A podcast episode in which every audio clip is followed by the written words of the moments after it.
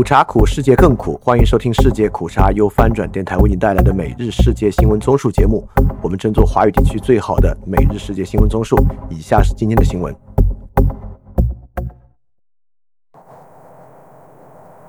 以下是今天五月三十一日的新闻。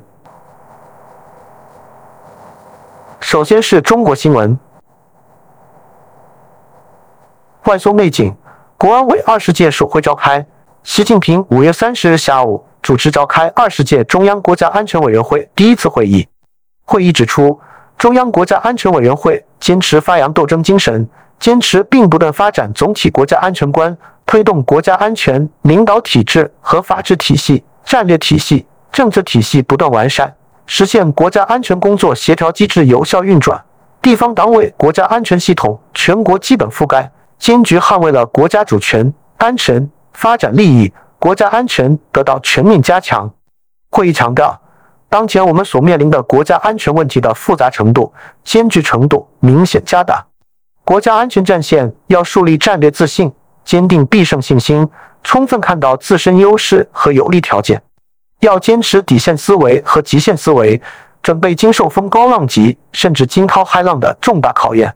要加快推进国家安全体系和能力现代化。突出实战实用鲜明导向，更加注重协同高效、法治思维、科技赋能、基层基础，推动各方面建设有机衔接、联动集成。翻评，国安委是二零一四年成立决定的，其原型是模仿美国总统的国家安全委员会，但不同的是，美国这主要是个外交和军事机构，是一个对外组织，但在我国，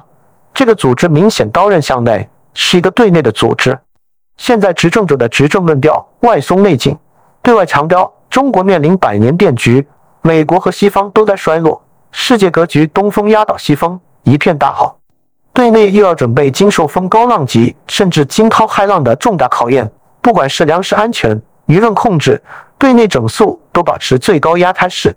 国安相关部门和经济相关部门利益和重心完全不一致。最后可能结果就是既要不了，又要不了。下一条新闻，同时和两个大国开战。美国媒体引述消息人士报道，中国和印度在最近几周互相驱逐了对方的记者。《华尔街日报》星期二报道，消息人士称，新德里本月拒绝为在该国的最后两名中国官媒记者续签签证。这两位记者分别来自新华社和中国中央电视台。今年年初。印度媒体还有四名驻华记者。报道引述一位未具名的中国官员说，他们当中至少有两人还没有获得返回中国的签证。消息人士说，第三名记者本月被告知他的记者证已被吊销，但他目前仍在中国。报道称，这些对等的举动可能会加剧中印这两个邻国之间的矛盾。自从2020年6月在有争议的中印边境发生致命冲突以来，两国关系已经恶化。自那时起，两国之间一度回暖的关系变得紧张起来，演变成一场范围广泛的双边争端。翻评：此前有一个描述美国军事能力的说法，未有同时在世界两个地区开展全面战争的能力，凸显其强大。但我们已经超越，形成同时和两个世界主要大国撕破脸、开展外交战的局面，同时与美印冲突，强化印太合作。让其他国家在选择加入印太大西洋阵营，还是选择加入中俄阵营的问题上更容易做出选择，这其实是一种外交战略失控的表现。下一条新闻：秦刚会见马斯克拉，用词尴尬。中国国务委员兼外长秦刚会见特斯拉首席执行官马斯克，并表示中国将继续坚定不移推进高水平对外开放。为包括特斯拉在内的各国企业打造更好的营商环境，马斯克则表示反对脱钩断链，愿继续拓展在华业务。秦刚也说，一个健康、稳定、建设性的中美关系既有利于中美两国，也有利于世界。他以特斯拉汽车比喻中美关系，称需要把整方向盘沿着中国国家主席习近平提出的相互尊重、和平共处、合作共赢的正确方向前进。及时踩刹车，避免危险驾驶；善于踩油门，推进互利合作。翻评非常尴尬。在特斯拉深陷刹车门，并因为加速踏板及油门的问题召回一百一十万车辆之际，秦刚在会面中频繁使用踩刹车、踩油门、危险驾驶作为比喻，向马斯克说教中美关系。我不相信这是特意采用这个尴尬的比喻来敲打马斯克。作为亲中的企业家，我们没有理由敲打他。其后折射的是外交部不专业与冒进的工作氛围。采用汽车比喻与汽车企业负责人谈话，好像非常精妙，但实际上是小学生的修辞水平。而且外交部整个拟高深导团队都未能意识到对特斯拉这个比喻有多尴尬，显示外交部工作非常不专业。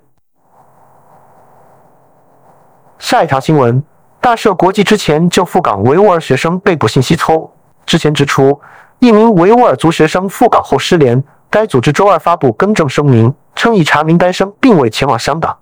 大赦国际二十六日称，本月十日，一名维吾尔族学生自韩国飞往香港后随即失联，恐在香港机场遭中国警方带走，非法引渡至中国大陆拘留。港府否认后不久。有韩媒引述该名学生在韩的指导教授说法报道，该名学生目前人仍在韩国。三十日，该组织改称已经联系上该生，他并未前往香港，与之前收到的信息相反。大赦国际表示，他们很高兴获知该生下落，将继续监测中国海外维吾尔人以及香港的人权状况，并继续努力为因自己或所爱之人受到人权侵害而向我们求援的人提供支持。下一条新闻：全国人大常委会公布二零二三年立法工作计划，拟初次审议刑法修正案十二、爱国主义教育法、粮食安全保障法、能源法、原子能法、突发公共卫生事件应对法等，并修改治安管理处罚法。此外，还将在工位、涉外、军事政策制度、网络安全等方面按需安排法案或决定的审议。下一条新闻。河南现十年最严重小麦春收困难。河南近期出现大范围持续阴雨天气过程，导致一些地方麦田积水，小麦点片倒伏、发霉，全省部分地区出现籽粒萌动和穗发芽现象，是近十多年来最为严重的烂长雨天气。全省从五月二十三日至今累计收获三百八十六点三万亩，占全省八千五百万亩小麦面积的百分之四点五二。河南省财政下拨资金两亿元。专项用于小麦烘干。气象部门预测，五月三十日降雨基本结束，预计六月一日基本具备农机下地作业条件，六月十五日前后麦收基本结束。然后是亚洲新闻：朝鲜军用间谍卫星发射失败。朝中社星期三报道，朝鲜当天发射了军事侦察卫星“万里镜一号”，但因技术问题导致发射失败。报道称，朝鲜国家宇宙开发局于当天清晨六时二十七分，按计划在平安北道铁山郡西汉卫星发射场，用新型运载火箭“千里马一号”发射了一枚军事侦察卫星“万里镜一号”。宇宙开发局说，“千里马一号”在正常飞行过程中完成了第一级件分离，但二级发动机未能正常点火，导致火箭失去动力，坠入朝鲜半岛西部海域。下一条新闻：侯友谊民调在降，已经不及科辟新北市长侯友谊。虽然获得国民党征召出战二零二四年台湾总统大选，但他的最新民意支持度不升反降。根据美丽岛电子报星期一公布最新民调，受访民众被问到七个月后可能会投票给谁时，百分之三十五点八表示会投给现任副总统兼民进党主席赖清德，百分之二十五点九表示会投民众党主席柯文哲。仅剩百分之十八点三会投给侯友谊，不投票或投废票的有百分之五点九，未明确回答的有百分之十四点零。再照美丽岛电子报五月八日公布的民调，百分之三十五点四的民众会投赖清德，百分之二十六点零会投侯友谊，百分之二十二点零投柯文哲。下一条新闻，赖清德表示最想和习近平共进晚餐。台湾副总统。民进党总统参选人赖清德星期一在个人社交平台发布视频，显示在被问到最想和哪一位国家元首共进晚餐时，回答中国国家主席习近平。中国大陆外交部星期二对此回应：“台湾是中国的一部分，没有什么副总统，这也不是外交问题，不做评论。”综合自由时报和联合报报道，赖清德近日到台大进行校园座谈。他星期一在个人 Instagram 公布接受台大政治系学生快问快答视频，被问到最想和哪一位国家元首共进晚餐，赖清德秒答中国国家主席习近平。星号星号下一条新闻：妈史上最大贪污案华裔案反藏身澳门。星号星号马来西亚反贪污委员会认为，涉及一个马来西亚发展有限公司弊案的通缉犯刘泽佐目前藏身澳门。反贪污委员会以书面回复半岛电视台询问时指出，已经有多名人士确认在澳门见过刘特佐。我们关注财经方面，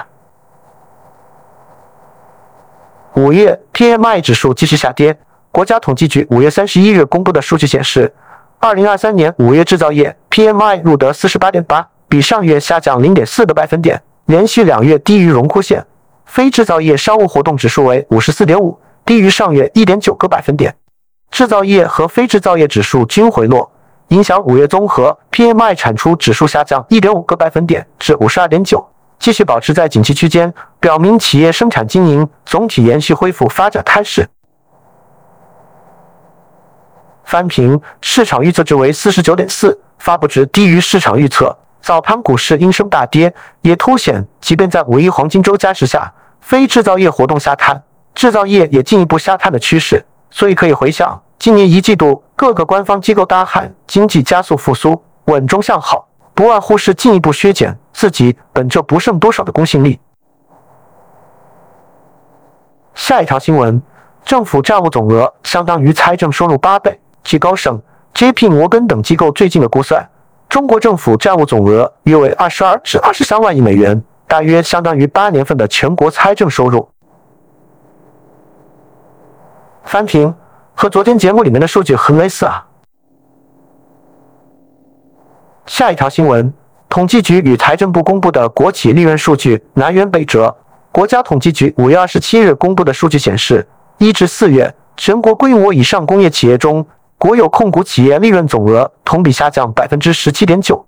而此前一天财政部公布的数据则显示，一至四月全国国有及国有控股企业利润总额同比增长百分之十五点一。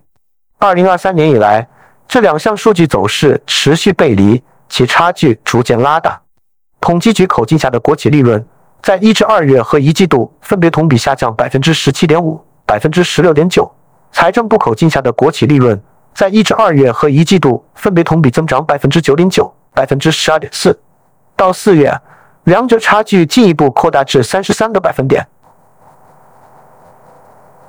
翻平原因当然也很简单，财政部要为收入负责，所以收入必须越来越多；而统计局则不背财政收入增长的 KPI，所以哪个更可信吗？下一条新闻。印太经济框架达成第一份协议。五月二十七日，美国宣布印太经济框架四个成员国就供应链协调达成了一致。这份由美国主导的协议旨在建立排除中国的供应链，是拜登政府提出 IPF 一年来讨论的首个实际成果。IPF 于二零二二年五月正式成立，目前参与方包括美国、韩国、日本、澳大利亚、新西兰、印度、文莱、印度尼西亚、马来西亚。菲律宾、新加坡、泰国、越南和斐济所包含国家的经济产量总额约三十八万亿美元。IPF 共有贸易、清洁能源、供应链和公平经济四个谈判支柱，目前其他三个支柱还在谈判之中。美国商务部长雷蒙称，美国希望恢复其在该地区的经济领导地位，并为印度洋太平洋国家提供一种替代中国的选择。翻平。国内对此的报道当然和以往一致，认为这些国家的企业会强力抵制，导致这份协议不可能执行，或者即使执行，结果也只是让这些国家的供应链不稳定。下一条新闻：印度供服缺口增大，将从中国大量进口。据路透社引述三名政府消息人士称，印度可再生能源部与财政部进行了磋商，希望批准其削减光伏板进口税的请求。削减幅度为从百分之四十到百分之二十，这一决定尚未最终落实。此外，消息人士称，这两个部委可能还将建议印度商品与服务事务委员会降低功夫版的商品与服务税，幅度为从二零二一年的百分之十二至百分之五。这些措施将有利于印度公付能源巨头如 Tata Power、Adani Green 以及 Vikram Solar。尽管获得公付能源供应的合约，但他们面临本土设备短缺的局面。翻平，这条是不是印证了上面新闻我们的看法呢？然后是俄乌战争，普京会以适当形式参与金砖峰会。针对俄罗斯总统普京会否出席将在南非举行的金砖五国集团峰会，克里姆林宫说，俄罗斯将以适当程度参加。路透社报道，南非作为国际刑事法院的成员，理论上将被要求根据法院逮捕令，以涉嫌战争罪逮捕普京。然而，南非已邀请普京参加八月二十二日至二十四日的金砖五国集团峰会，成员国包括巴西、俄罗斯、印度、中国和南非。克里姆林宫发言人佩斯科夫星期二在新闻发布会上说：“俄罗斯非常重视这种一体化形式的发展，俄罗斯将以适当程度参加这次峰会。”在被问及南非执行逮捕令的可能时，佩斯科夫说：“当然，我们在如此重要的形势下，最起码要指望伙伴国不被这种非法决定所引导。”下一条新闻：俄罗斯国防部指乌克兰出动八架无人机袭击莫斯科。但八架无人机全被击落。路透社报道，俄罗斯国防部星期二发表声明说，今天早上，基辅政权对莫斯科市的目标发动了无人机恐怖袭击。声明说，其中三架无人机被电子战反制，在失控后偏离他们的预定目标。另外五架无人机在莫斯科地区被铠甲 SD 的空导弹系统打下。另据《纽约时报》报道，莫斯科市长说。莫斯科市星期二清晨遭无人机袭击，一些建筑物受到破坏，民众被紧急疏散。下一条新闻：乌克兰外长否认中国特使要求乌克兰出让领土。他引述在其他欧洲国家的人士称，中国政府欧亚事务特别代表李辉在访欧期间并没有讨论让俄罗斯控制在乌国占据的部分地区。综合美国有线电视新闻网和乌克兰真理报报道。库列巴在脸书上针对相关报道作出回应时说：“他立即在李辉到访过的欧洲国家的人士联系，他们否认有针对承认被占据的部分乌克兰领土为俄罗斯一部分的谈判事宜。”库列巴补充：“乌克兰将继续与中国展开会谈，但需根据三项基本原则进行，即相互尊重领土完整，乌克兰不会考虑任何涉及领土让步的提议，以及没有冻结冲突。”美国《华尔街日报》。二十六日，引述西方国家官员报道，李辉传达了明确信息，即美国在欧洲的盟友应该维护自主权，并敦促各方立即停火，以及让俄罗斯控制在乌克兰境内占据的部分地区。翻平，我倾向于认为，我们与乌克兰会面时没有说，但与其他欧洲国家会面时都说了。我们希望帮助俄罗斯在乌克兰反攻前冻结冲突，帮助俄获得已经公投的乌东四州。这种倾向基本是司马昭之心了。最后是世界其他新闻。卢拉为委内瑞拉辩护，惹他国不满。周二在巴西利亚举行的南美国家峰会上，巴西总统卢拉呼吁各国团结，克服意识形态分歧，努力实现更大规模的经济发展和社会融合。不过，在如何看待委内瑞拉的问题上，南美国家之间存在分歧。罗拉周一在巴西接见了马杜罗，显示出今年初恢复外交以来，两国关系正在迅速升温。罗拉批评西方国家对委内瑞拉的制裁是基于非常大的偏见，又称委内瑞拉反民主和独裁的形象这是一种叙事，而且这是说法加剧了该国的人道主义危机。但乌拉圭总统对卢拉的言论感到震惊，他表示，世界多方都在努力调停，以便在委内瑞拉。实现充分的民主和人权，消除政治犯。我们能做的最糟糕的事就是遮住太阳。智利总统在峰会外对记者表示，他也不同意将委内瑞拉的人权问题说成是一种叙事。翻平，卢大总统消停了大概半个月，又开始了。感觉他的性格就是喜欢在别人不敢碰的问题上做出惊人表态。这种看起来清醒和智慧的表达，委内瑞拉民众会怎么想？拿别人的巨大痛苦彰显自己的远见，当然是极不负责任的行为。下一条新闻：共和党控制的众议员规则委员会通过预算案。美国众议院规则委员会通过了避免美国债务违约的法案，为众议院全院表决铺平道路。路透社报道。由共和党控制的众议院规则委员会星期二审议债务协议文本，是这份协议在美国国会的第一场关键考验，也是众议院表决前的必要步骤。众议院规则委员会以七比六的投票结果，将暂停美国债务上限法案送交众议院。众议院全体议员将在星期三对这项法案进行表决，然后送交参议院。下一条新闻。欧洲议会质疑匈牙利2024年担任欧盟轮值主席国的能力。路透社报道，这份将于星期四通过的决议草案说，匈牙利不遵守欧盟法律和欧盟条约第二条所规定的价值观以及真诚合作的原则。议会质疑匈牙利如何能够在2024年可靠地完成这项任务。担任欧盟主席的国家需负责和主持欧盟政府部长与筹备机构的会议。并在与其他欧盟机构和国际组织的关系中代表欧盟政府。